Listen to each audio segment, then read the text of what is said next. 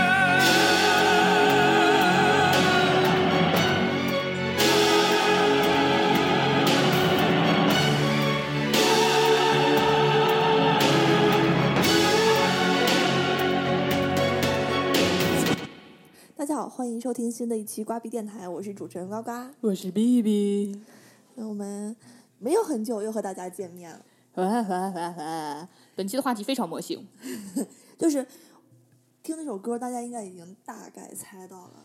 虽然这首歌我们又呃之前放过，但是还想再放一遍。对它的魔性呢永远不会改。对，那本期的话题呢，就是逆生长对，就是这个话题呢，其实已经过气了，我就觉得说这这一期的这个主题，就像就像我们被冠名了某种化妆品一样。不是啊？就是那段时间逆生长的话题特别的，就是一直在聊。先是说那个林林林什么来着？小嗯智，林志颖，对林志颖，他是叫小智吗？对，哦，对，说他逆生长一百年没长变过，然后就是另外一个是《康熙王朝》里面的那个，呃，演年幼时康熙的那个人，哦，你知道吗？那个人演十六岁的康熙的时候，他已经三十多岁了。对，所以就是，我还是觉得，就就这个时候我又扯出这个话题，就感觉像我们被冠名了某个化妆品一样，但是并没有，我们并没有什么赞助，也挣不上什么钱。啊，我们只是想跟大家分享一下逆生长的经验，是吗？不，只是我跟关尔波说，是我我很想逆生长，我想长生不老。瓜主播向天再给你借五百年，对，就是不知道从什么时候开始，我们就变老了吗？我们就突然发现自己好像和以前不太一样了。然后我就经常经常和别人说，就是经常跟那些嗯马上就要过二十五呀，或者是那样的那样的同学们、那样的同事们，我就跟他说，我告诉你，二十五岁是个坎儿啊。然后就经常这么跟 跟别人说。你为什么要这样说？因为你过了二十五二十五岁以后，你你感觉到什么不一样了吗？我觉得我过了二十五岁之后，感觉就是身体不行了。这个有非常有歧义，感觉 B 主播干了什么不该干的事情。是身体零件松散了，是 上上楼梯也比较就是喘。非常明显的就是，你过了二十五岁之后就开始长皱纹了。我没有啊，就会有小细纹。我觉得我以前就非常的水嫩，就是，你现在也没有啊。但是二十二十五岁之前，我就全靠什么哈尔面大王、郁美净，我就 我就生活下去了。你看，你现在你还说不是做化妆品广告，你这不是 还是来了吗？我没说哈尔面大王和郁美净好，我是说他们针对二十五岁之前，然后还得像我皮肤这么好的人用了才行。那你下去你就说我过了二十五岁以后，之所以没有皱纹，是因为你用了什么什么什么。没有，我就是想说，二十二十五岁之前用那样的东西，你就调个甘油，你都可以保持这个水嫩的豆包面容。哦，但是二十五岁之后呢，你就开始，你就得开始敷面膜，嗯就得开始这个用各种 BB 霜，嗯，是吧？慢慢的，总之就是就是就是感觉归其原因，其实就是代谢慢了。对，呃，你的面容就不像以前那样干爽、纯净，你的眼神里可能也透了一丝别的东西。去你大爷的！嗯但是对我来说呢，我觉得我二十五岁以后比二十五岁以前要漂亮。啊，这个倒是我也觉得，我觉得二十五岁之前我特别愣。就首先打扮的不好看，然后身身材也并没有很在意。虽然那个时候的确也蛮健康的，没有什么肩椎、眼周炎呀、颈椎病呀之类的。肩椎病和肩周炎、颈椎病，肩椎病和颈颈轴炎。然后，嗯，但是那个时候我满脸痘痘，对吧？对现在没有了嘛？对，所以就其实对对于像我们这种不要脸的人来说，逆生长一直在我们的生活中贯穿始终。就是我就觉得骄傲和自豪不能自拔。就是每年的时候必都给我过一个十七岁生日、十八岁生日。对，然后每次瓜主播问我你几岁的时候，我每次都说我六岁，手长八岁。嗯，其实我们还是想，就是大家一起讨论一下，究竟能不能逆生长。但是那天 B B 跟我说他想逆生长的时候，我跟他说，我分分钟让你智商逆生长。对，其实其实智商如果要是能逆生长的话，我希望就是我回到六岁，你现在就六岁，对。那我不是，那我们就就是你希为什么逆到哪一年？五岁？也行？其实三岁也不错。三岁不记事儿，呃，就对，连家都回不了的那种。其实那样也挺好，但是但但是，对，但是就是我那个想起这个话题呢，就是之前的话，我们我不知道在电台里面有没有分享过这个这个内容，就是我之前给喵子分享的那个内容，就是关于选择性记忆和选择性遗忘的那种人类的进化。啊，你说的是我吗？就当时我我我甩了一个那个公众号的一篇文章到咱们群里面，然后我当时就艾特喵喵子，我说这就是你，因为喵子从小记忆缺失嘛，对，对，就各种忘记东西。然后那篇公众号里面就讲说，有一部分人嗯他会选择性的遗忘一些东西，嗯。就除非说就是在他的那个第七诀里边的那种，他没有提第七诀，是我自己理解的，就是嗯。大概是在你的慧根觉里面的东西你是忘不了的，嗯。但是排除慧根觉之 之外的东西，他可能就忘了，不管是痛苦也好，嗯，还是其他的也好。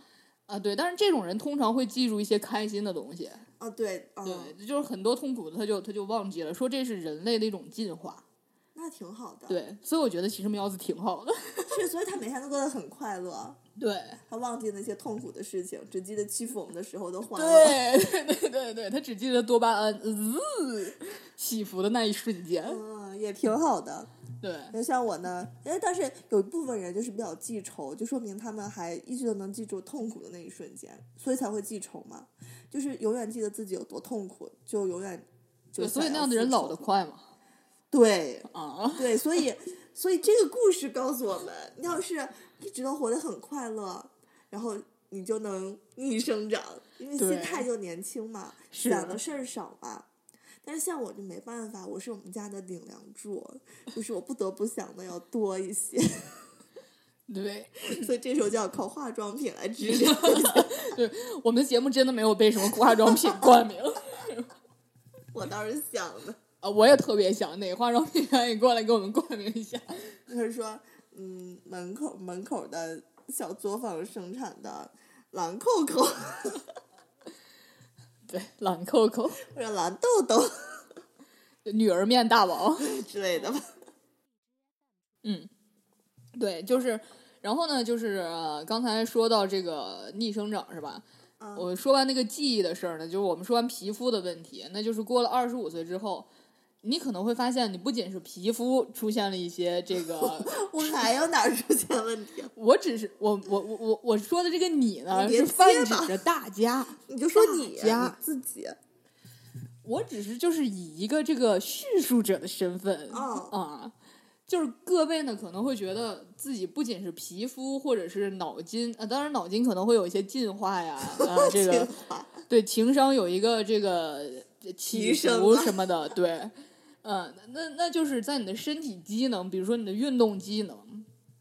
也会有一些就是其他的问题，但这个时候我们要强调一点，嗯当你当当你小的时候，就是在你儿时的时候，如果你的肌肉有一些记忆的话，嗯，等到你到了这个年龄的时候，怎么记忆就萎缩了？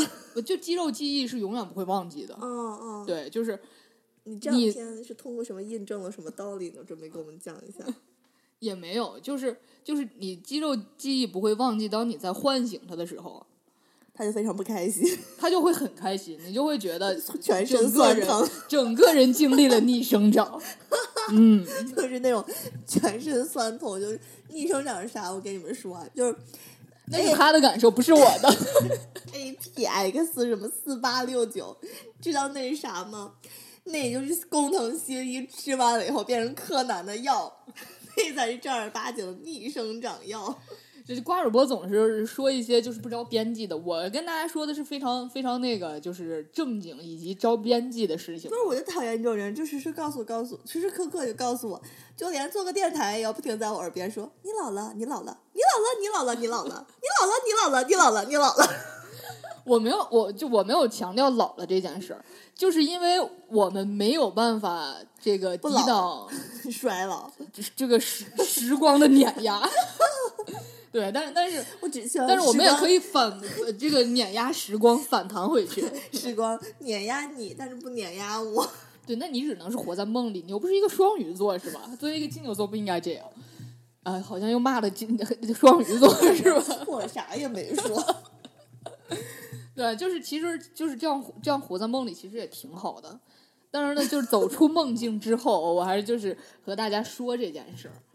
谁都想逆生长，谁都想长生不老，对吧？还好吧。那天我看了一个老特别老的电影，叫啥名呢？我忘了，就是讲的一个，嗯，本杰明·巴顿骑士，不是，就是讲的一个男的，他是一个类似山顶洞人，但是美国人不怎么叫他，他们就是叫他，反正类似元谋人，就类似元谋人、山顶洞人，就是很早的一批，就是洞穴人。他生活在洞穴里面，然后他活了一千四百多年，一直活到了二零一几年。嗯，然后他每十年就要换个地方，他就是永远不老嘛。哦，那这不就吸血鬼呗？不是，他就是人。哦，行，然后他有储储存了很多知识啊，怎么样？嗯，那看了一半，我觉得好无趣啊！五个人在一个房子里面演了，我看了半个多小时，我觉得算了，估计后面一个多小时还是在这个房子里面不出去，我就换台。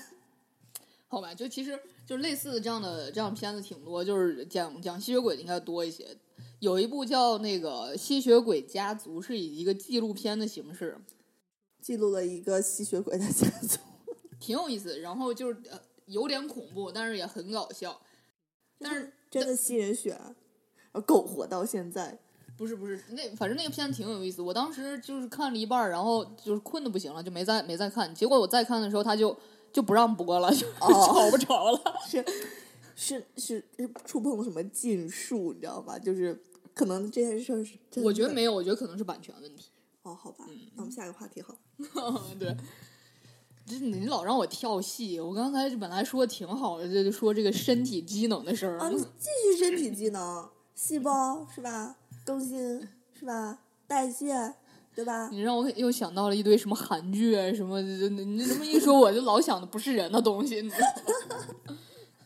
对啊，就啊不行，我得捋一捋。就是我刚才说到这个这个人身体机能的问题，对你说到这个身体肌肉会有记忆，对，所以就是二十五岁之后，除了这个脸和身体，就会有突然有一个阶段，我们以原来的生活方式活着的时候，嗯，发现自己跟以前不太一样了。对这个，比如说就是熬夜，对，就以前就觉得我熬一辈子都没关系，天天熬夜，天天刷夜，像有的男生就是每天熬夜在网吧打游戏打游戏，然后我也熬然后，身体就不行了。没有，就那会儿身体好着呢，我也熬夜，我天天熬夜，我那时候也是熬夜打游戏，然后嗯熬夜看剧，熬夜不知道干嘛，反正就是早了就是不想睡，就要三点以后才睡。我觉得我现在让我熬夜也可以，但是就是，嗯，如果连续性一直那样的话，可能会有一个阶段就觉得自己不行了。然后就是你长期处于这种状态的时候，可能自己不觉得，但是你一旦就是生活恢复正常的时候，反而我觉得会有一个反弹，就突然觉得自己很累这个分为你熬夜干嘛。啊啊！就想当年我我也是就是考试之前就会通宵复习啊，就是呃，我记得当时有一个星期是月考，嗯我就一个星期，比如说星期一晚上，星星期一要考试了，我星期日晚上就不睡觉，就复习星期一那一门儿，哎，复习一晚上当天考试，哦考完试回来开始复习星期二那一门，然后哦又复习一个晚上，又不睡觉，然后星期二又去考试，一直复习到星期四晚上，星期五又去考试，然后星期五回来才睡觉，就是一个星期没睡过觉。你就不可能一个小时都不睡吧？我加起来睡了四个小时，我每天一个小时。就我复习到大概早晨七点来钟，因为八点钟上课考试嘛，可能六点来钟我就躺一躺，躺上一个来小时，然后去考试。这样会加速细胞的衰老以及脑细胞的退化。我不介，我不提倡听众朋友们这样，不要听他瞎扯淡。我没扯淡，但是我也不提倡你们那样。我就是说，年轻的时候你这个是扛得过来的，真的能扛过来。呃现在其实也能扛过来。现在真的扛不过来了。就是你，我觉得你可能扛过来，但是给我们单位的人就已经大家都扛不过来了。就是你看，比如说我们是从十一月大概开始，呃，就不要提单位的事儿。听众朋友们听到这肯定就全都关掉了。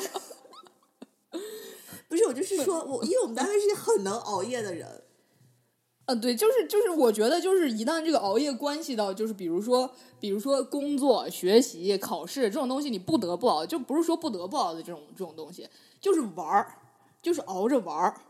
你这种事儿，我觉得就是你要现在让我去熬着玩儿一宿，我也我也不会去的。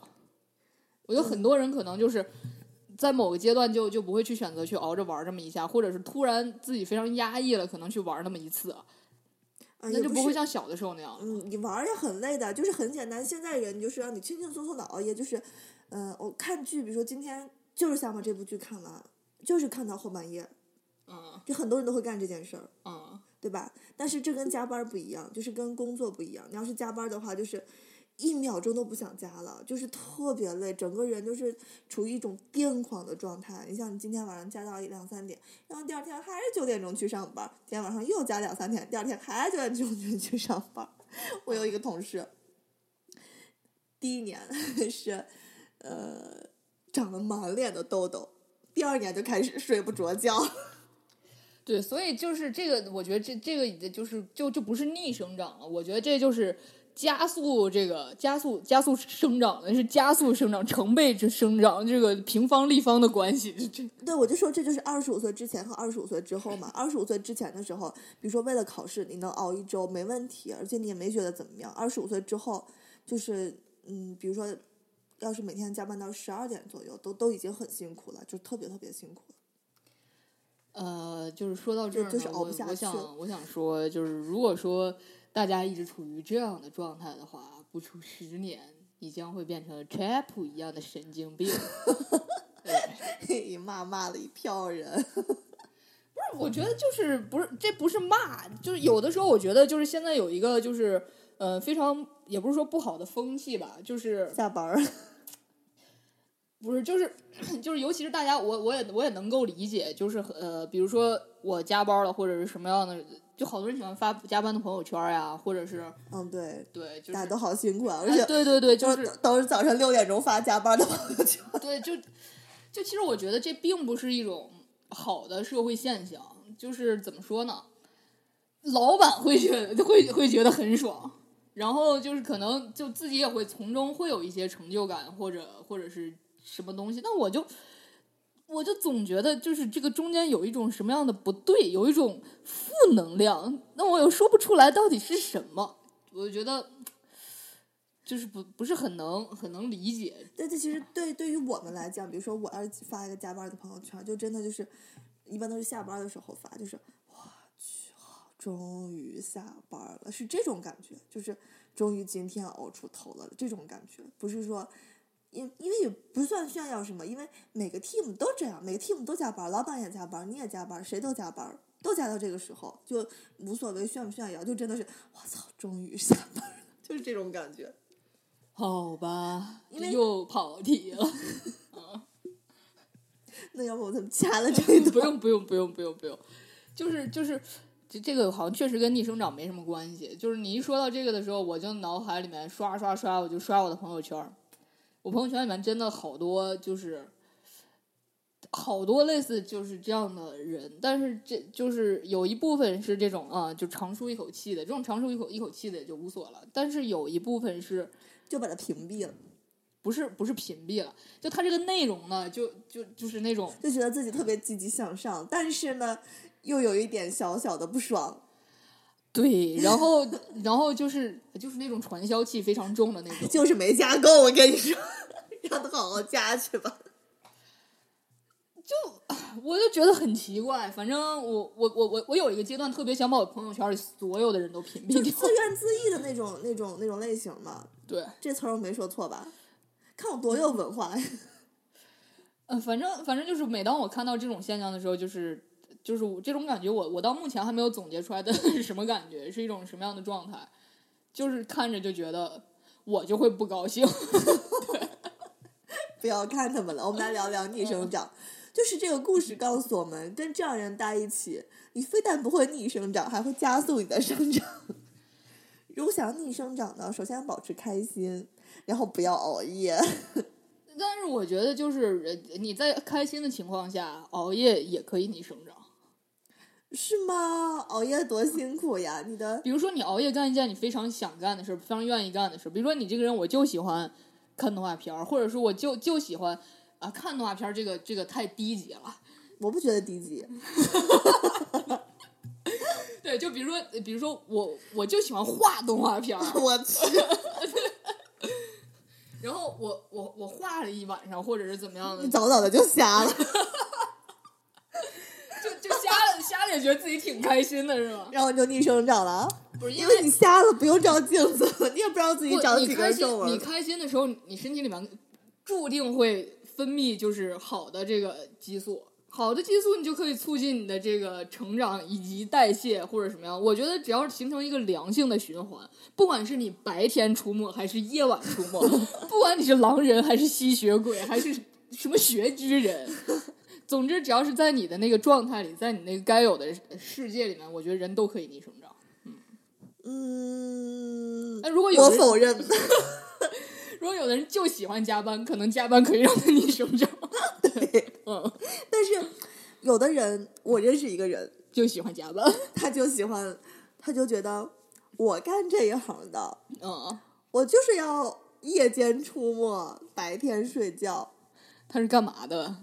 他他是那个呃红红绿灯那个那个呃停的那个灯区的吗？不是，他是，啊啊，然后，但是他其实他熬夜的时候并没有在干那个行，他在玩游戏。对，但是就是呃，还有还有高中的时候，老师也说你就喜欢晚上学习啊，大学时候也说你喜欢晚上学习啊，但是考试不是在晚上呀，就是也是啊。你你你虽然喜欢晚上，你说你非要你你们干这行搞艺术的就要晚上工作呀，哎，但是上班时间不是晚上呀，然后你跟人开会也不是晚上呀，这就是你们的大学呢，就不是像我们的大学那样。有本事你去我们大学晚上去，我们的大学晚上全断电，整个都黑漆麻红的。你 我就想说，他并没有逆生长，他并没有多好，嗯反而他因此而心智下降。对对对，对，这个是非常有可能的。对，就是本来脑子可能就不大够用，又因此死掉了一部分的脑细胞，而够不够用了？对，所以就是逆生逆生长的话，我们刚才说的是身体以及皮肤，那我们现在就可以说脑子了。脑袋如何逆生长？这个特别好办，我跟你们讲，第一步，喝三鹿。就是瓜尔博老是往那个负面的想，我是觉得其实逆生长是一种好现象。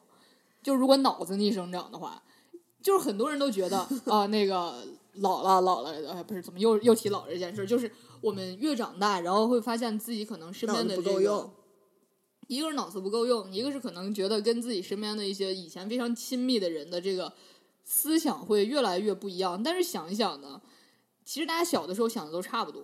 这个分两块啊，一个就是说脑子不够用这一块儿，脑子不够用这块儿，我首先我一直都觉得我脑子还是很很够用的，因为我一直都在用它。就说如果你 真的，我跟你说，就如果你一段时间不用它了，它就锈住了。就比如说这个我还没，有试过。就比如说，就很很就是数学是大脑的体操，是真的。就是你你你肌肉要锻炼锻炼，不锻炼它就会萎缩。大脑也是，你也要多锻炼锻炼，不锻炼它也会萎缩。像前两天我就跟 B B 把他那个魔方拿过来，我就为了锻炼锻炼自个，我怕自己萎缩了。对我最近也又在研究新的魔方，那挺好，你研究完教我。就是还是要锻炼，这这方面是要这样。然后就不是说长大脑子不够用了，可能真的是你们觉得，就比如说我妈就从来都觉得自己脑子不够用了，因为我妈自从自从我高中以后，她就再也没用过脑子了，现在不够用，那是正常的。像我爸每天都在上班嘛，嗯他从来没说他自己脑子不够用过，他觉得自己脑子可好使呢，啥都能记住。其实都是这样的，因为每天都用和每天都不用都是都是一样的。但是我妈在打麻将这方面脑子一直都是很够用，因为她每天都要打麻将嘛。好吧？我觉得你妈你爸为了这个节目也是献出了自己的隐私。嗯，没有啊，就是上班就在用脑子嘛。就像我们的很多同学，为什么我们觉得跟他们代沟多？因为有人不用脑子，我们一直在用脑子，所以我们就跟他有代沟。就是就是我我我说的我说的就是其实我们说的逆生长是一种非正常的成长嘛。那如果说一个人就是在正常的一直使用脑子，就是我我刚才想说的第二方面，你想可能也是你想说的第二方面，对对对对，就是如果你在一直正常的使用脑子的时候，你的脑子会这个根据 根据天时地利人和，根据这个地球的转动、时间的推移，慢慢慢慢慢慢慢慢四季的变化。对，慢慢慢慢，就是在各个区域会有不同的这个变化嘛。但是你在有不不不同的变化的同时，你之前的一些东西可能或者是被填补了，或者就是被放在那块儿，忘了填补，就放放在那儿就变成了一块阴影阴影，或者是怎么样的。我说这儿呢，主要指的不是智商，是情商。哦，在智商方方面，我们按照正常的成长轨迹，而且让它加速成长是没有问题的。嗯，但是在情商方面，一旦你成长过度了，成长过头了，可能会因为你的情商问题，我觉得就是情商太高的人其实也不好。我没见过情商特别高的人，但是我觉得情商特别高的人应该就情商会，被看穿。我不知道，我没见过。就情商高肯定是一件好事儿。但是我觉得，如果就是你情商高到无与伦比，你情商高到就是 目中无人，情商高的人会目中目中无人吗？他分人呀。你你你你你这个你这个眼神说的是呃 是他吗？呃，那那个，刚才瓜尔博士说，就是有有一个就是我们特别讨厌的一个贱人，他问我是不是这个人，不是这个人，就是我我指的是一类人，我是想的，就是有一部分人他情商很高，但是他的这个高情商呢，也分在用在不同的人身上，我觉得这就是一个不好的现象，我我我我没见过这种人。你肯定见过，就是比如说，比比如说，当然我情商不高，比如说我情商很高，嗯然后呢，我周边有好多人 A B C D F G，那那那那我我的精力可能只能放在 A B C，哦就是往往这样的人身边不会有特别真诚的一群人，但是会有利就是利于他的一群人。那你这样的人我见过，但是我并不认为他情商高。就是我研究生的时候，有好几个同学都是这样的，其中有个女的，很明显就是对我们就带大不带理的，嗯。就对老外就啊很热情，嗯。然后就老外能帮他介绍工作呀，然后我们跟他就在一起，他他当然有事儿了就会找我们，没事儿就不找我们。但是我没有从来没有觉得他情商高，我觉得如果他情商高的话，他应该呃不会说他表现的这么明显，嗯，对，他只能说他有一定的情商，并且他的智商和情商分离的很远，对 对，对这这个就是最悲哀的一部分人，你们永远都不会逆生长。就是你们以为自己情商高就够了，其实你们智商并没有跟上趟。对，就是那如果按照这个逻辑，其实是对的。按照这个逻辑走的话，就是 当你的情商到达一定的峰值的时候，你要你要学会在遇见遇见比如说另外一波人的时候，把你的情商拉回来，可能拉回到你八岁的时候、六岁的时候、十六岁的时候，我觉得其实是应该这样的。就比如说，就比如说，呃，瓜尔波，我们这一帮人，可能我要是出去跟我不认识的人，我希望我自己的情商很就是可能在三十岁或者是四十岁或者更高。但如果要是我回我回来，比如说大家过年，大家坐再坐在一个饭桌上的时候，我希望这一饭桌的人的情商都停留在十六岁。其实你就是说，有一个人就是这样的人，嗯，呃，对，他就是他就是嗯，他很聪明。首先，我觉得情商和智商是是相辅相成的。对对对，你得先有智商来提提升你的情商，不然你的智商高了，情商没上，就是你想要高情商的话，你智商必须得来辅助，不然你无法展现这个情商。所以他首先智商很高。对，就是就是，我觉得就是，尤其像咱们这个年龄段，就是就处在这种嗯，怎么说呢？你 怎么就高不成低不就？怎么样？不是高不高不成低不就，就是可能人生马上就有很多的变化，就会有不同轨迹的这么这么一个阶段。嗯嗯嗯，嗯，就难免身边不管是发小或者是朋友的话，会可能你在聚起来的时候，有一些人就会有一些炫耀的心态，或者是其他的。从小他们就有。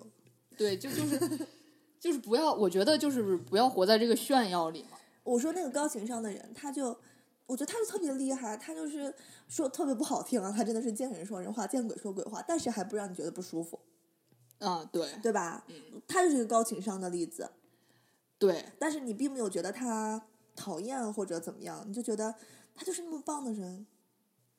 对，所以就是我我这这还是这还是就是我们刚才说的，就按照你那个轴说，他那个轴说的对的，我不应该说高情商不好，高情商好。就是，但是高情商需要高智商来辅助，对吧？嗯，就相辅相成，相辅相成。就就其实还是我刚才说的那个例子嘛，就是你该把自己拉回到十六岁的时候，你就要把自己拉回到十六岁。对，这才是高情商的体现。对啊，就不要就是大家都愿意以十六岁的状态去呈现给大家的时候，你非要以一个三十岁、四十岁的状态呈现给大家。这个时候不是因为别人的情商或者智商都停留在十六岁，是而是因为，你的情商太低了。而而是而而是大家想以这样的状态来相处，就是这个时候，在这个这个时段，在这个小区间，一群人在经历一个逆生长。对对，哇塞，这个一下就转回来了，特别文艺的感觉，B B，让我一下就觉得就是 豁然开样朗。啊，就不错不错不错，对，这个就是其实是本期主题的一大宗旨，就是其实是这个意思。就是劝大家多多聚聚同学会。呃，就是就是，我觉得在就是生活中的各个方面吧，就是类似这样的情况，可能要做一些时刻的自我提醒、自我反省也好，我觉得都需要有吧。嗯，因为我我是我是真的就是越来这这种感感触就非常非常深刻吧，就这两年就觉得很多情况下，这个其实大家是需要一些逆生长，不管是装傻也好，冲愣也好。但是我觉得，就是该装傻充愣，你该就是回到那个时候的，就应该这时候就应该回到那个时候。你说的对，对，就这才是可能一些人就是有效的唯一的桥梁吧。对这这真的算是一个方法。就是就是有的人会觉得，我现在退回到那个时候，我我就我就特别 low，嗯，我是个傻逼。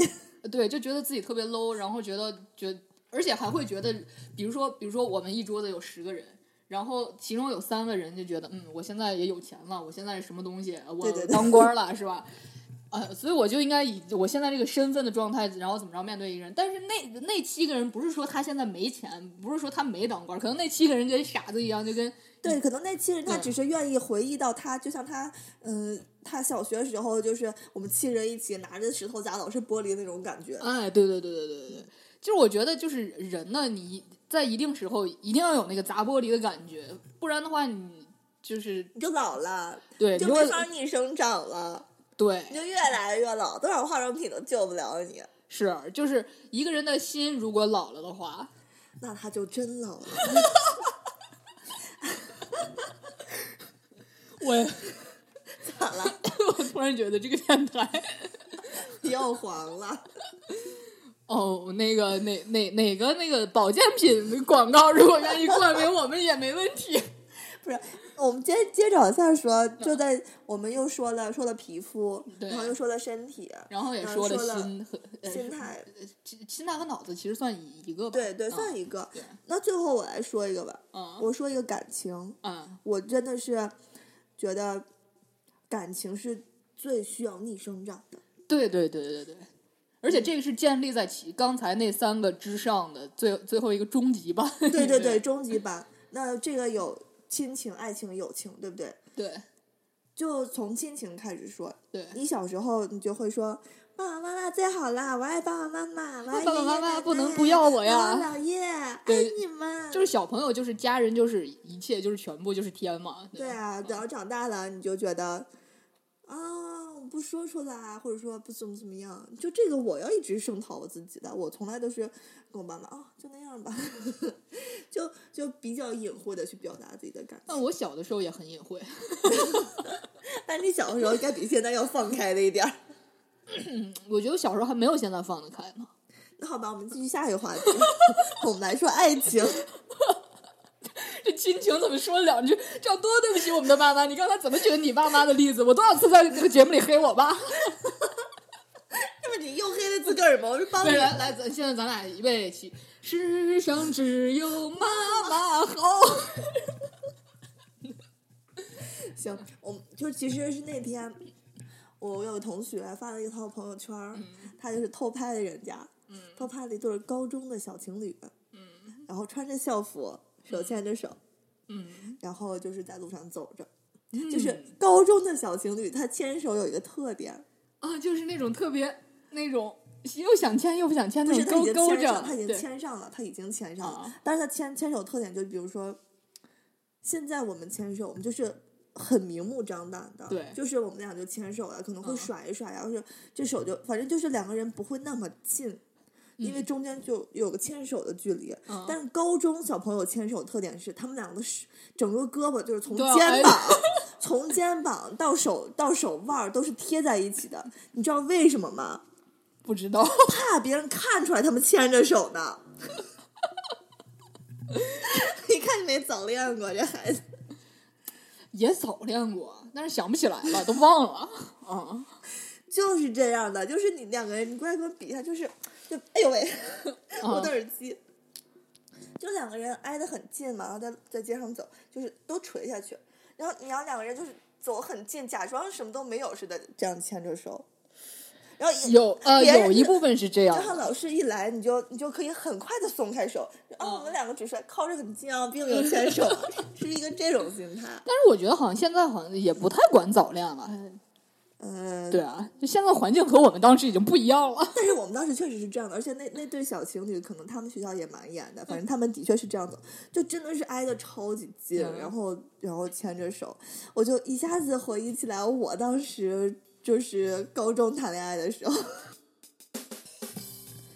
哎，这首歌非常合适啊！这个里面，这就是我我们高中的时候，那个时候那个可能也称不上爱情吧，就是喜欢。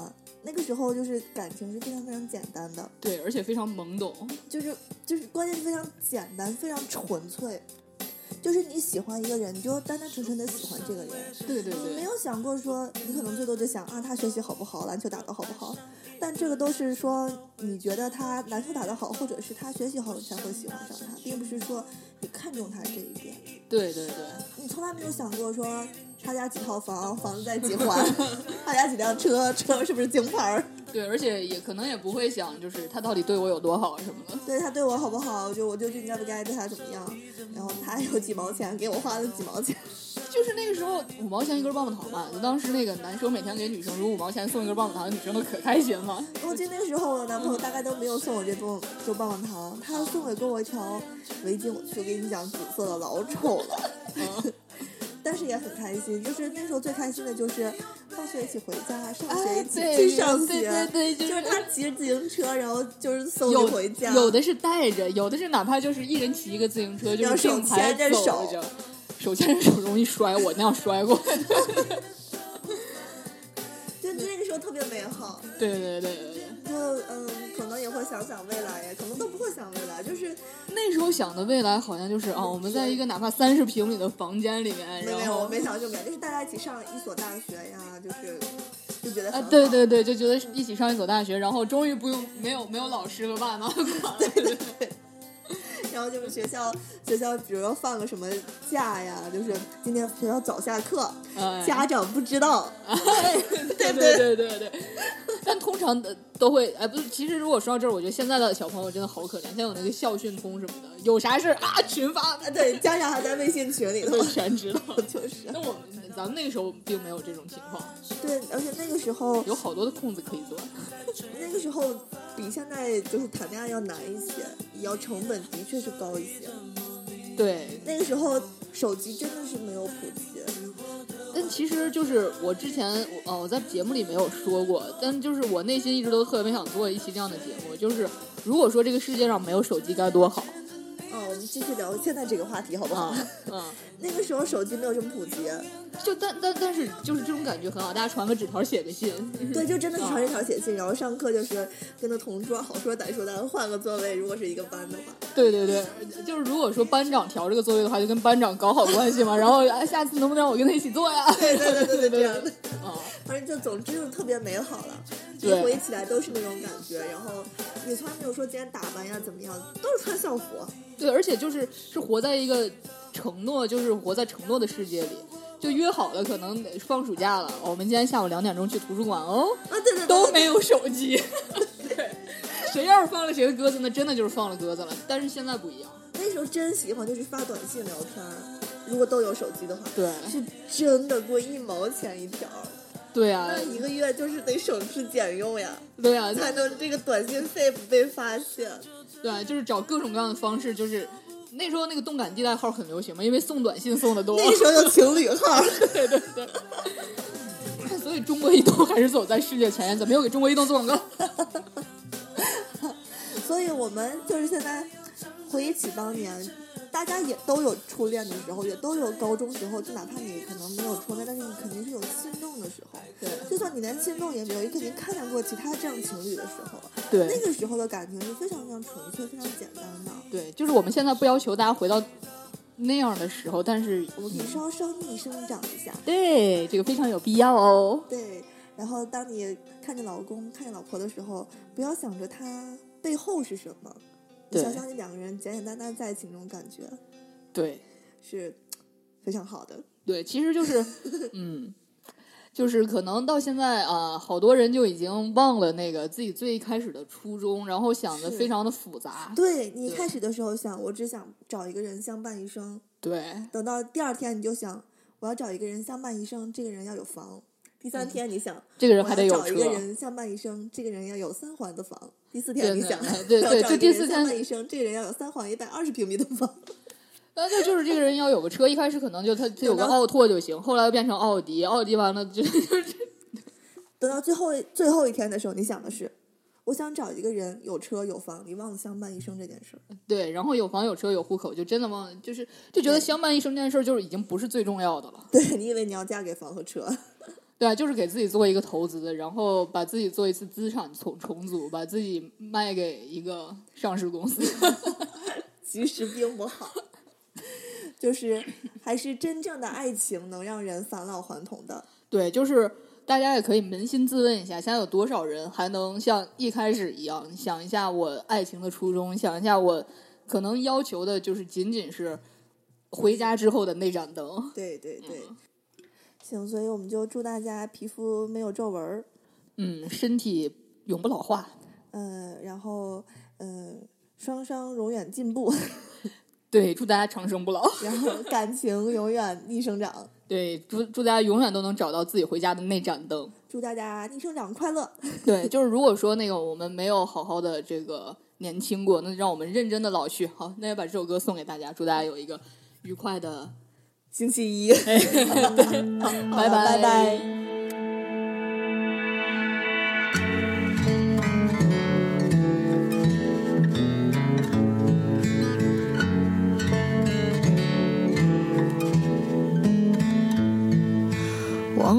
什么时候开始，到清晨才能入睡，也忘了什么叫做结尾，又有谁在乎呢？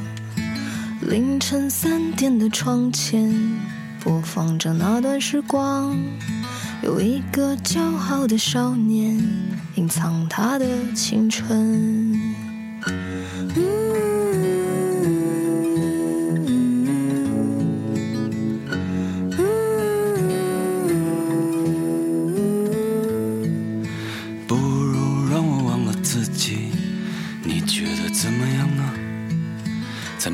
向往的地方，释然一个遗憾。躺在我怀里的吉他，好像厌倦了我，重复最熟悉的段落，好像无话可说。嗯，这生命正值春光，别装作刀枪不入的模样。别错过年轻的疯狂，时光很匆忙。别错过日落和夕阳，无论在哪里呀。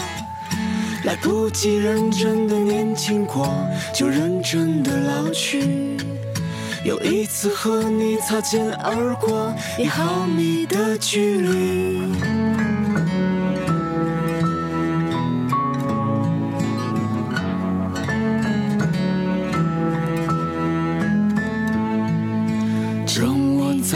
再次抱起吉他，为你唱那一首歌，重复最熟悉的段落，就当明天不在。